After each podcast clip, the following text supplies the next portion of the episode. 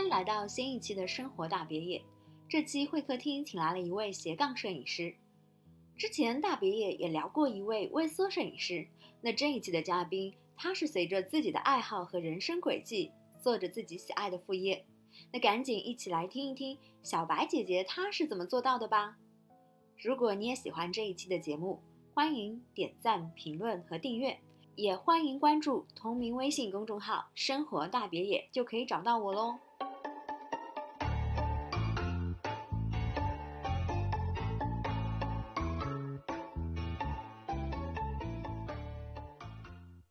大家好，我是小白姐姐。我现在主业是品牌策划，是在公司负责品牌宣传这一块的。然后呢，我还有一个副业，这个副业呢，就主要是摄影。嗯，因为我们做品牌策划、品牌宣传这一块，其实是会接触到摄影，然后还有设计、平面设计这一块的。所以说呢，对摄影还是有些了解。就在后面的时候去，嗯，买了相机，然后给朋友拍一些照片，就发到了小红书上面，就有一些很多朋友很喜欢，就慢慢的来找我拍摄，然后呢，就经过一段时间呢，就发展成了自己的一个小小的副业，差不多就是这样。嗯，那听下来的话，就是小红书上来的一些客户，他基本上都是一些陌生的，所以你的生意或者你的副业并不是从身边熟人开始的。嗯，当然还是从熟熟人开始的。因为最开始的时候还是给熟人拍嘛，然后拍了有了样片以后，嗯，就发到了小红书上面，慢慢的就是有很多陌生人就找过来了。哦，那我看了一下你的些小红书哦，主要的话，因为一开始好像是有一些，嗯，到处游玩的照片，还有一些民宿啊、建筑啊、风景，然后有一些人像，所以这一块的话，你自己。呃，在放照片的时候会有侧重嘛？会放某一类的特特点的一些照片。开始的时候肯定是因为这个东西就相当于它其实是小红书的话，它可能是一个比较广域的朋友圈。我觉得就开始的时候就就觉得自己喜欢这些东西，然后拍了自己觉得可以，然后就放在小红书上面。其实后面慢慢发现，其实可能还是需要有一定的垂直嘛。嗯，慢慢就还是放了一些和摄影相关的东西的，就拍的这些东西，嗯，都差不多的，就会发这些东西。嗯，那我不知道说，在你定位出你的方向之前，有没有做过各种尝试，然后最后觉得原来是这样的一个方向是受大家所欢迎的？嗯，肯定有，因为最开始的时候，我肯定是自己喜欢就好，然后就放。但是后来慢慢发现，其实流量并没有那么好，比如说点赞啊、收藏啊，大家都都不是那么的喜欢。然后慢慢的、慢慢的，比如说我我不是摄影师，做婚礼摄影嘛，就会慢慢更多的去发婚礼摄影的东西，就垂直下来。就是小红书的流量的话，我觉得也是一个比较神奇的地方。嗯，刚开始发的时候也其实没多少流量，就突然有一条流量就一下子爆了，然后有十几万的阅读。然后点赞也有几千，这条的话它的流量就很大，就来了很多客户。然后慢慢的后面的发一些东西也会流量会好一点，咨询的就越来越多，越来越多。那因为你说你一开始一开始只是因为自己喜欢放上小红书的，所以其实一开始可能会没有章法。然后等到你大概是先出爆品了，还是先想要做小红书了，然后你再往这个某一个方向去做的呢？哪个哪个先哪个后呀？其实没有哪个先哪个后，就是发小红书也是很偶然的发，也没有嗯特别的点，就突然发了，然后发了以后有流量了，然后就会继续发，然后再发，然后再发，然后就突然有一篇就爆了。现在我觉得是一个偶然的机会，真的。那是不是说你做副业，其实做摄影副业也是一个偶然的机会？觉得哎这样是可以赚钱的？是的，差不多是这样，因为真的没有一个固定的觉得。嗯，因为根本没想到，没有想到会有流量，没有想到会有人找你，没有想到会有人喜欢，就是因为有人喜欢了以后，才有这样一有这样一个副业的。其实包括这个副业都是很偶然的一个机会，它不是说你计划好了的，其实是偶然性的。那能说说看，就是这样的一个偶然的副业的这样的一个过程。虽然说一开始是从熟人开始的嘛，但是你发了小红书之后，那第一个陌生的客户你是怎么去一步步的沟通，从沟通然后到最后拍摄完成这样的一个交付的一个流程嘛？嗯，第一个陌生的客户应该不是小红书来的，是其他平台来的。然后当时呢，也是在其他平台发了这个东西，发了以后就有人来问。当时其实我根本就不知道他会不会喜欢。然后他问了以后呢，我就给了一个价格，但是这个价格应该算是比较正常的一个价格，也不是很低。在这个行业中，相当于一个正常的价格给了他以后，他就砍了一些价。砍了一些价以后呢，我就接受了嘛。我觉得我自己也是个新手，然后接受以后呢，我就去去给他进行拍摄。刚好拍摄完以后，我又把他的这个发样片发到小红书，然后他这个就爆了。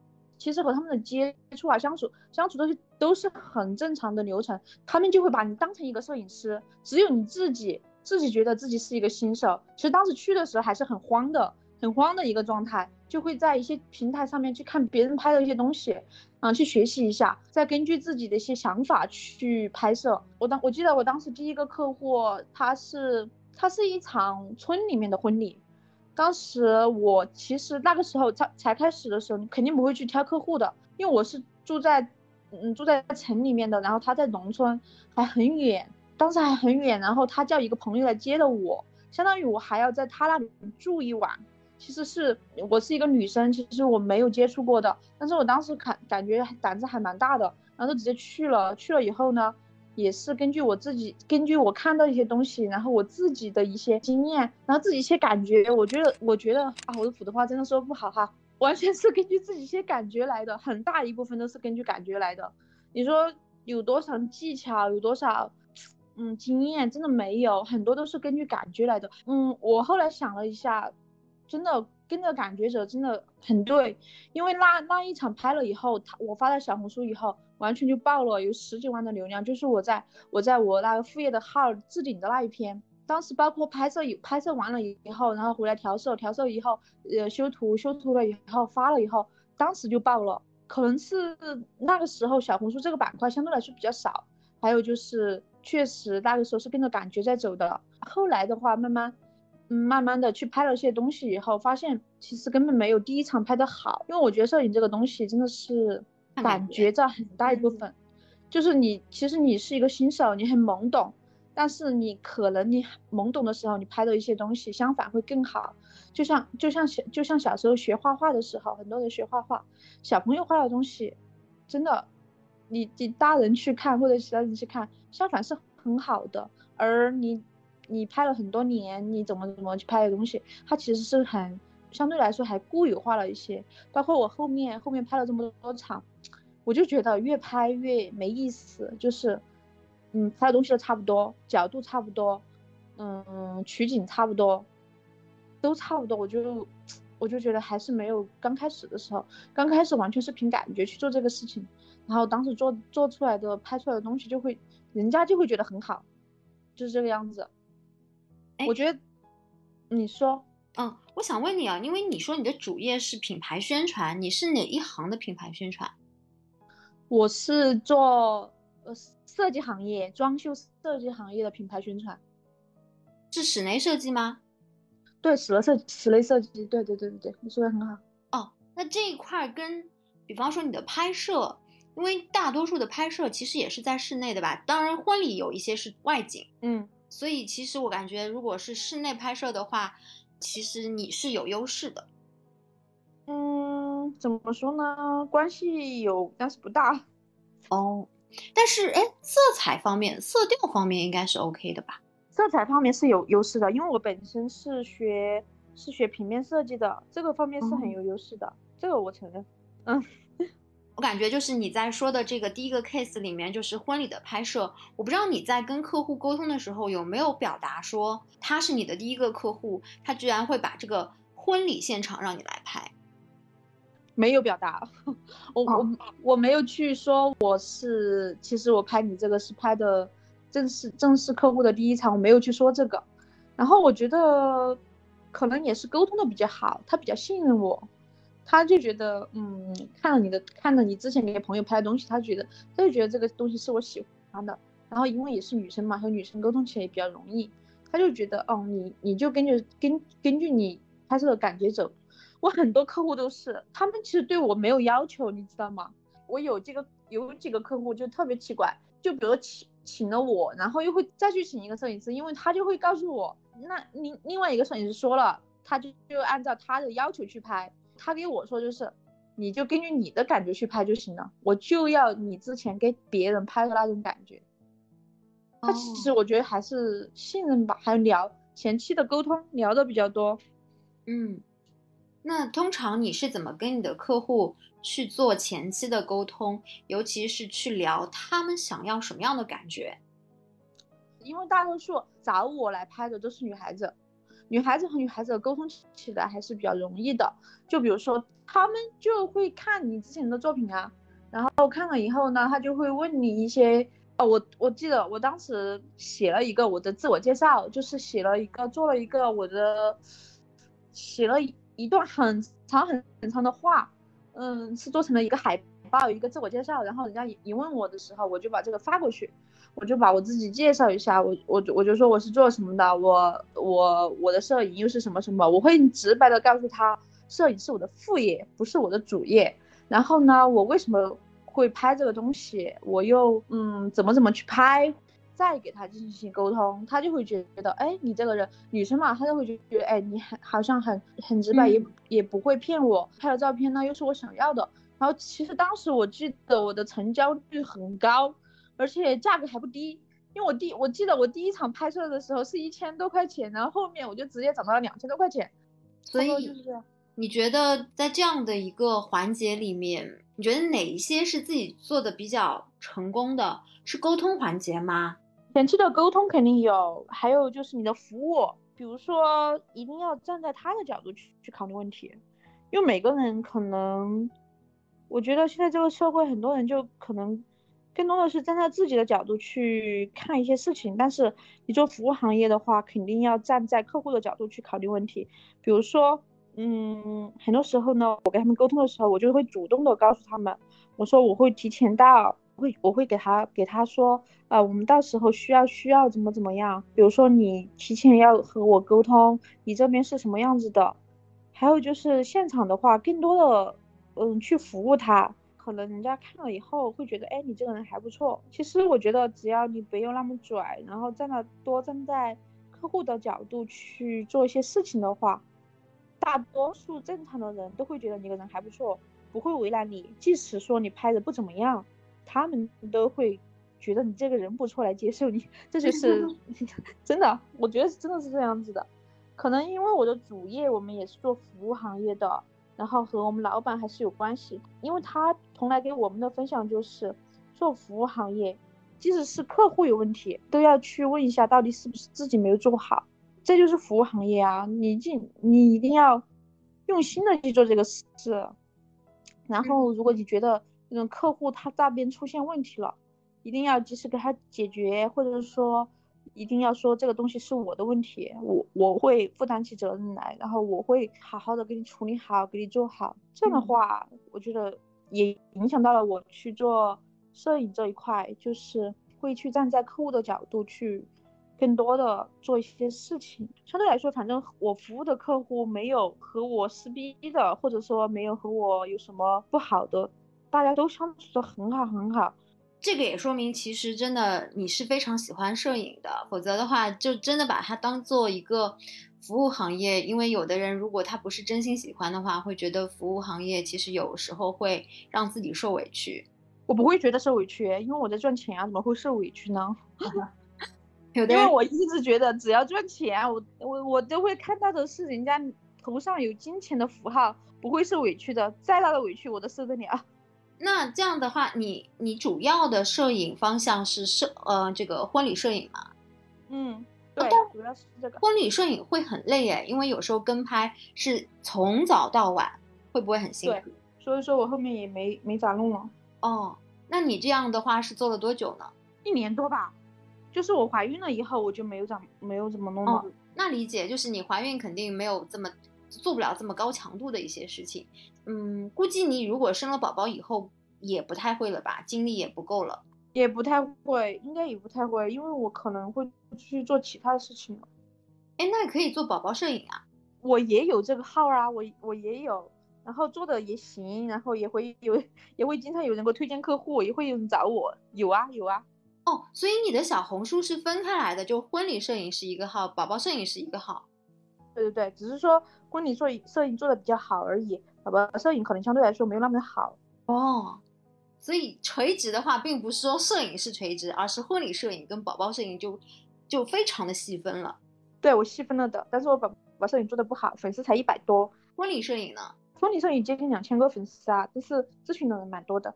嗯，那在这样的一个呃咨询，然后询价、拍摄整个一个流程里面，你有踩过什么样的个坑可以跟大家分享吗？虽然说最后都是一个很好的一个结果，但是在过程中有没有一些经验教训可以跟大家分享的呢？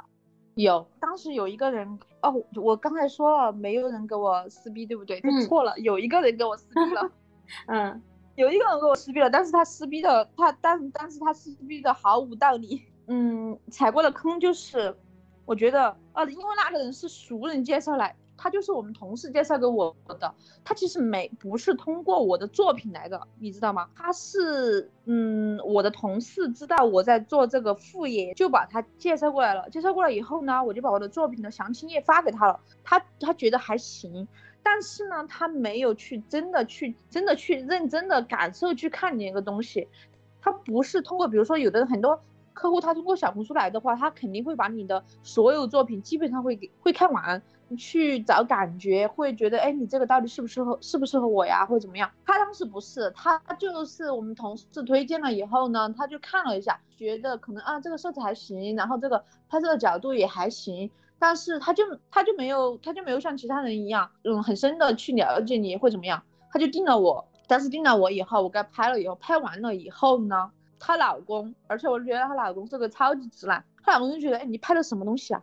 就是他又觉得，哎。他说我的婚礼根本就不适合胶片风，因为我我可能有有一点偏偏向于胶片感觉嘛。他觉得婚礼怎么怎么有胶片的感觉？他婚礼就应该上大场景，很大，然后把人怎么怎么样。当时我就很无语，我觉得我觉得首先我我把我的作品推给你了，你自己没认真看，我就是这种风格。但是你呢，你相反，你拍完了以后把图修给你以后，他就不付尾款了，他就说那你必须把这个把这个图给我修完，修完以后我才能付你钱。当时我就给他撕了一阵，后来，后来这个人我已经不想和他解决了，我直接把钱退给他了。我我说图我也不修了，后面的钱我也不要了，你直接走吧，因为我觉得他很难缠，我不想跟他缠，浪费时间。嗯，那这样的话是不是说就在前期沟通的时候，一定要去跟对方确认好我这边的一个风格，你是不是 OK？对对对，你要确定你是喜欢我这个风格的，不是说叫我后期去改风格，不会叫我后期再去觉得哎这个东东西不是我想要的，那就那你就太别扯了，就你就没啥说的了。这个，哎，刚才你提到说这个客户其实是你同事介绍给你的，所以你在公司里面也没有。去刻意的避讳说你的这个副业，没有没有没有，基本上很多人都知道，老板也不介意嘛，不介意啊，他关注了我小红书呢。嗯，那很好啊，就是我觉得就是不用躲躲藏藏的那种，挺好的。对啊，我我就很正常啊，我就利用我的空余时间去拍摄，怎么了？我觉得这个也看也看人哈，就有的老板很小气，我们老板格局很大。你们公司有多大呀？公司不大，就是一个嗯两百人的小团队吧，我觉得。哦，那也不算小，中小型企业。哎，中小型企业，但老板也嗯确实格局挺大的，他也不会去管你这些。嗯，那就婚礼摄影的话，因为我看平时这个摄影团队应该会有很多人，还会带很多的装备去。你一个人的话，你都是全程一个人嘛？对啊，我没有很多的装备，我就一个相机啊，我不知道他们为什么会带那么多东西。可是我看别人的话，就是长枪短炮的，镜头要换好几个，然后遮光板啊，然后各种东西啊。那是他们吧，我不是，我反正比较精简，我就一个相机。哎，我想知道，就是你在这个拍摄的过程中，会是去抓拍呢，还是会去叫？客户摆一些 pose，因为其实婚礼的场景下有一些特定的场景会需要有一些特定的 pose。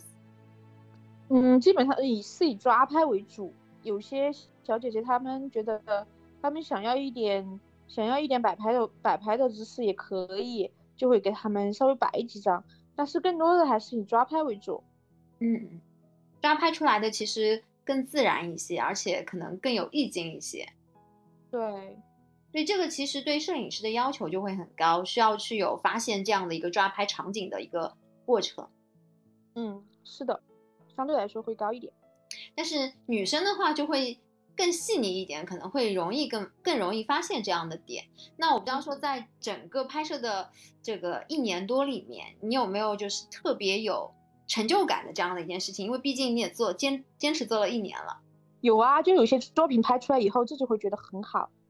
因为有些作品真的拍出来以后不好，自己会觉得不好；但有些作品拍出来以后，就自己觉得很很好，然后就会很有成就感。哇，好好看哦，就是我想要的这么这样的，就会觉得很有成就感。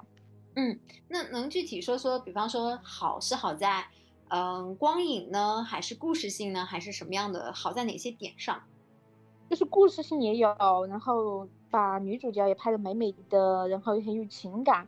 就串起来以后呢，看起来就是一个很完整的故事，就很好看。就是在沟通的之前啊，嗯，他们就是新人会跟你说，我们比方说怎么认识的，或者我的家庭情况，这样子你在拍摄的时候会去更关注某些场景下，比方说谁跟谁在一起，你会去更关注这两个人的这样的一个环境。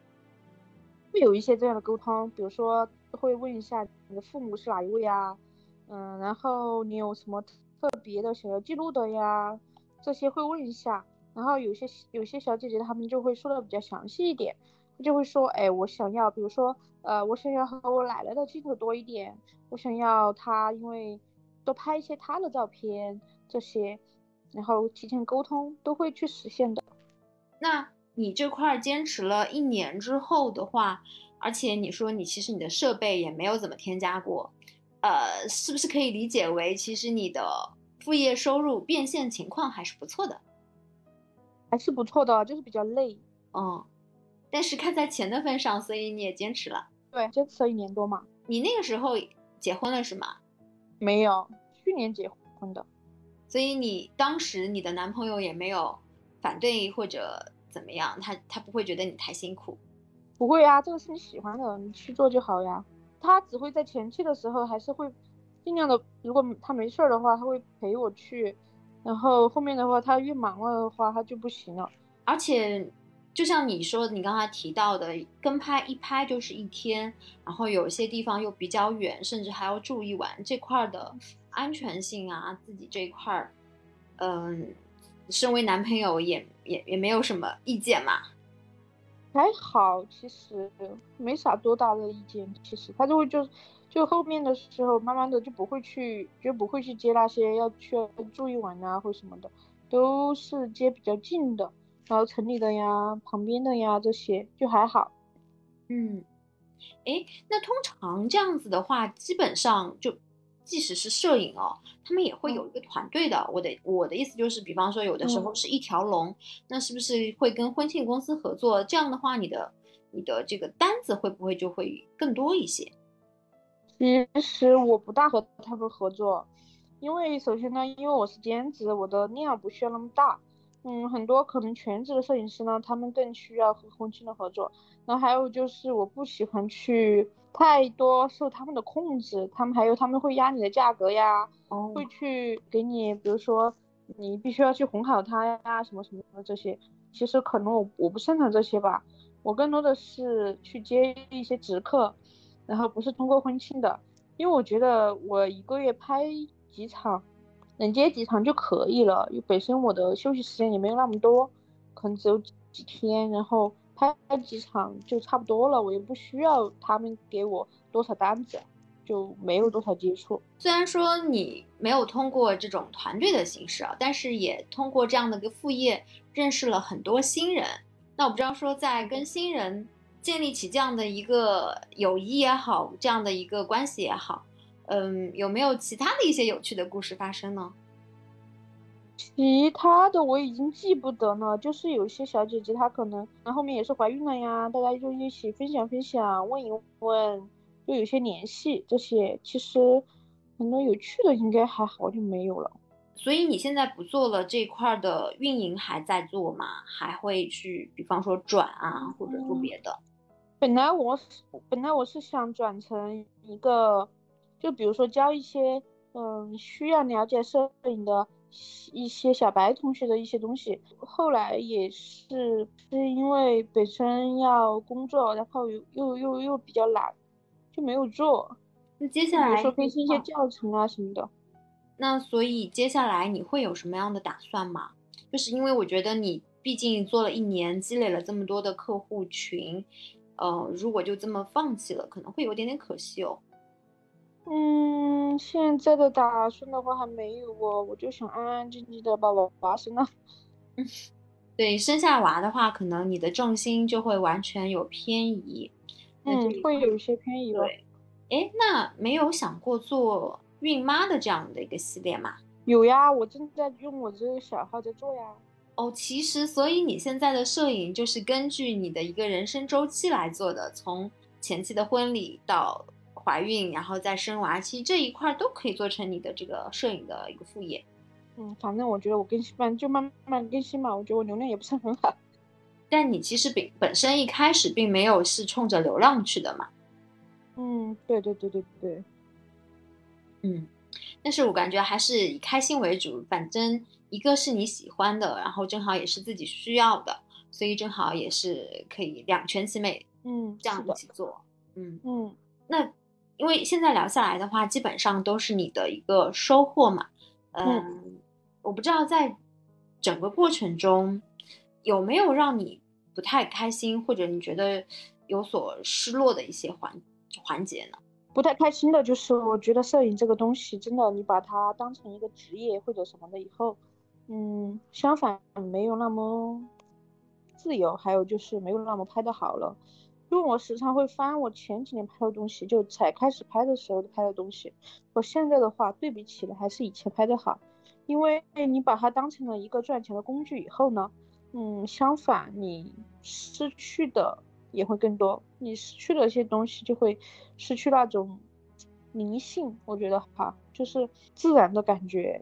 现在的话，我觉得就更固有化了吧。反正我觉得这个东西不是很好。